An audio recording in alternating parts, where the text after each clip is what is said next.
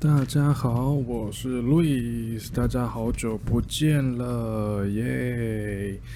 OK，事隔我最我刚看我最后一次上传记录是八个月前呢，所以事隔八个月后，啊，我又再次跟大家见面了，也没有见面了，你们看不到我。对，OK，好，那么我。要先说一下，因为最近我们实在是我跟我老婆 Wendy 对很久没有更新 Podcast，其实是因为我们最近工作很多，工作很忙，无论是 YouTube 或者是 Amazing Talker 上面的，就是在教书教西班牙文这一块，我们常常会把时间就是没办法固定住，就变成时间比较乱，所以我们一直抓不到很好的时间做做继续做 Podcast。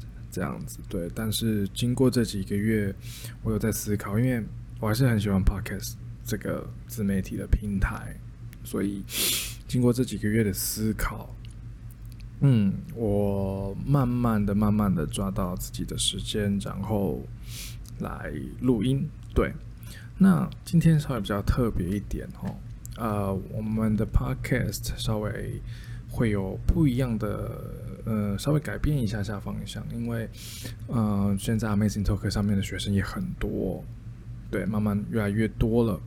那所以呢，有一部分当然来看我们 YouTube 频道的人，或者是说可能想要听我们 Podcast 频道的人，可能多多少少想要进，就是学习西文，让西文再进步一点点这样子。对，所以呢，呃，我现在有两个计划。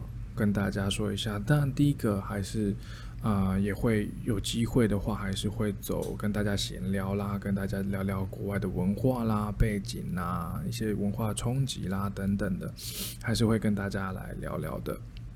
那另外一部分呢，我是想要念故事给大家听，因为当然这个这个这个话题可能会对学习西文的比较有帮助啦。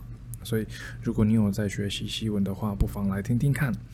我基本上每一周会放一个故事，那会说一个故事。那这个故事是什么？不一定。有时候啊、会是一些什么希腊神话啦，或许啦，或是一些旅游的景点的历史啦，它的背后的故事啦，等等这一类的。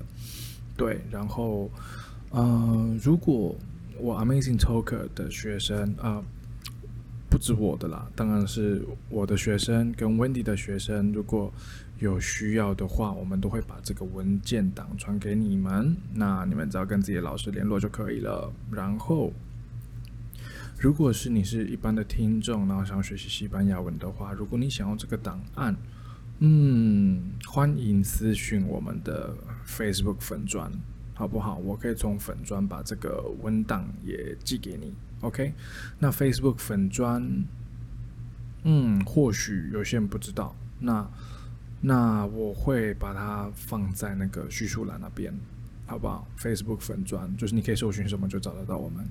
OK，好，那废话不多说，我们今天就来进行我们这一个礼拜的啊、呃、小故事。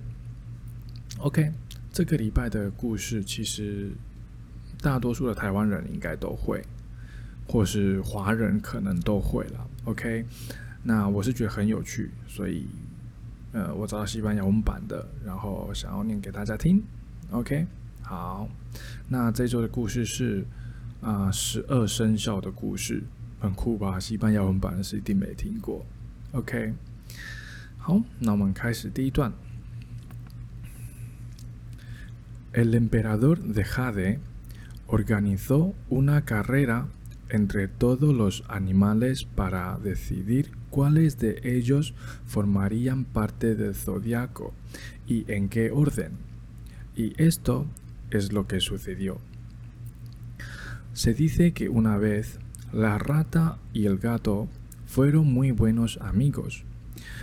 Estos dos animales eran los peores nadadores del reino animal aunque ambos eran muy inteligentes.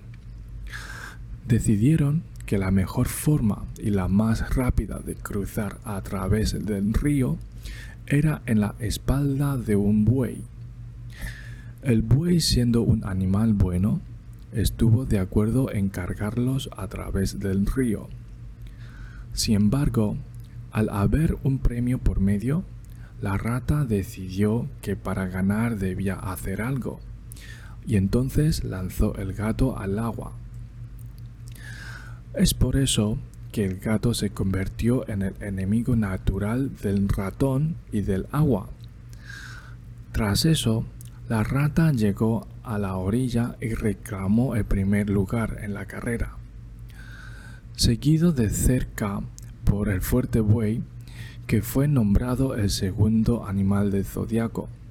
Después del buey vino el tigre, que explicó jadeando cómo luchó contra las corrientes, pero su gran fuerza le hizo llegar a la orilla. El cuarto puesto del zodiaco fue para el conejo, que gracias a su habilidad para saltar, pudo brincar de una orilla a la otra. El conejo explicó al emperador que estuvo a punto de caer al río si no hubiera sido por un tronco que flotaba en el agua. Tras ellos, el dragón llegó volando. Este explicó al emperador de Jade que no pudo llegar primero porque se detuvo a crear lluvia para ayudar a la gente y a las criaturas de la tierra. Además, en la línea final se encontró a un conejo que se aferraba a un tronco y le ayudó a cruzar dándole un empujón con su aliento para que pudiera llegar a la orilla. El emperador de Jade, sorprendido por su generosidad, le otorgó el quinto lugar del zodiaco. Poco después se oyó al caballo relinchar, ya que la serpiente le dio un susto que le hizo caer en la línea de meta, de forma que la serpiente llegó en sexto lugar y el caballo en el séptimo. A poca distancia del lugar se encontraba la cabra, el mono y el gallo, que se acercaban a la orilla del río las tres criaturas se ayudaron entre sí para cruzar. El gallo construyó una balsa de madera para los tres animales. La cabra y el mono despejaron la maleza y finalmente, remando y remando, consiguieron llegar a la orilla contraria. El emperador, muy complacido por el trabajo en el equipo de los animales, nombró a la cabra el octavo animal, el mono el noveno y al gallo el décimo. El undécimo animal fue el perro, aunque el perro debía haber tenido un buen puesto, ya que era mejor nadador de todos los animales. Se retrasó porque necesitaba un baño después de la larga carrera y al ver el agua fresca del río, no pudo resistirse y se zambulló en ella. Justo cuando el emperador de Jade iba a dar por finalizar la carrera, escuchó el gruñido de un pequeño cerdo. El cerdo comenzó la carrera hambriento, por lo que al poco de empezar se dio un banquete y se echó una siesta. Cuando despertó, continuó la carrera y llegó justo a tiempo para ser nombrado duodécimo animal del zodiaco. El gato llegó demasiado tarde, en el decimotercer lugar, por lo que no pudo ganar ningún puesto en el zodiaco, convirtiéndose en el enemigo de la rata para siempre. OK，希望你们会喜欢这段故事。那记得，如果有需要文件的话，随时可以粉砖私讯我们，或者是找我，或是 Wendy 都可以。对，那我也简单解释一下，就是因为为什么 Wendy 没有出现？嘿嘿，其实是因为，那好吧，我们我们简单跟大家闲聊一下吧。就是因为，啊、我们的其实工作时间稍微略有不同，那他的时间。工作时间依然是比较处于一个比较不太稳定的状态，有时候那个时间，有时候那个时间比较不固定。